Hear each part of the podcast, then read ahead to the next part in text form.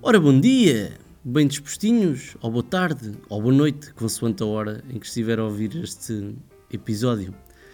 Bem-vindos ao quarto episódio de Criatividade e Cenas Modernas, um podcast sobre marcas, comunicação e humor fraco.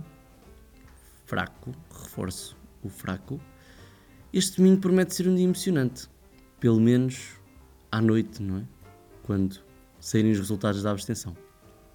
Ora então, como todos os domingos, aquilo que faço é pegar numa notícia que alguém escreveu e interpretá-la como eu quiser e bem entender.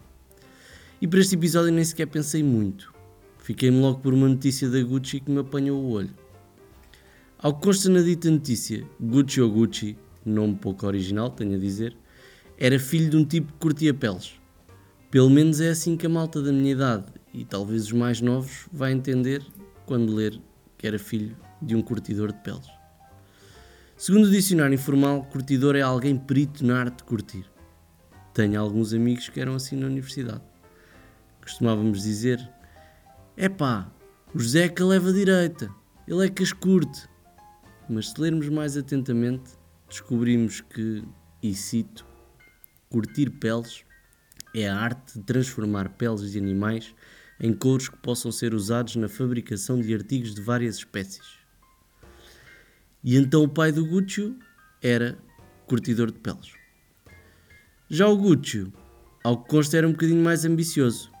Então abriu um negócio em Florença onde vendia celas para cavalos e outras coisas relacionadas com a equitação. É importante para se lembrar que, se acha que é finório por usar uma mala da Gucci, também há cavalos apraltados com o mesmo material. Se eu cortasse um pedaço de cela e fizesse um porta-moedas, era só tolo e a minha mãe ia dizer para parar de fazer lixo em casa. O Gucci construiu um império com demasiados números para serem ditos durante este episódio. Vamos tentar. 17 0 0 0 0 0 0 0 0 0 e acho que é isto. Afinal, não são assim tantos. E onde é que esta notícia nos leva afinal?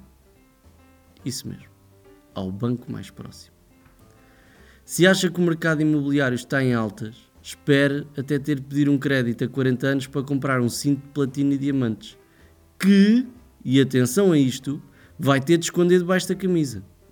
Se andar com 100 euros na carteira no meio da rua já dá para tremer o braço, imagina ostentar um cinto de platina e diamantes. Com sorte, chamavam-te parolo e ninguém lhe pegava. Com azar, era assaltado por outro parolo. Enquanto eu e provavelmente o ouvinte andamos aqui a esfalfar-nos para pagar um T0 com fugas de gás e sem janelas por 150 mil euros, o cinto da Gucci foi vendido por cerca de 250 mil dólares. Reflexão da semana: ser pobre é fodido. E assim me despeço. Com uma referência ao bom vivant, e um pequeno lembrete. Se gosta de mim e da sua marca, é capaz de querer aparecer na semana Brand Wars. Prometo que é o último aviso. Pode inscrever-se grátis, no link que está na descrição. Não seja banana. Inscreva-se lá. Aquele abraço!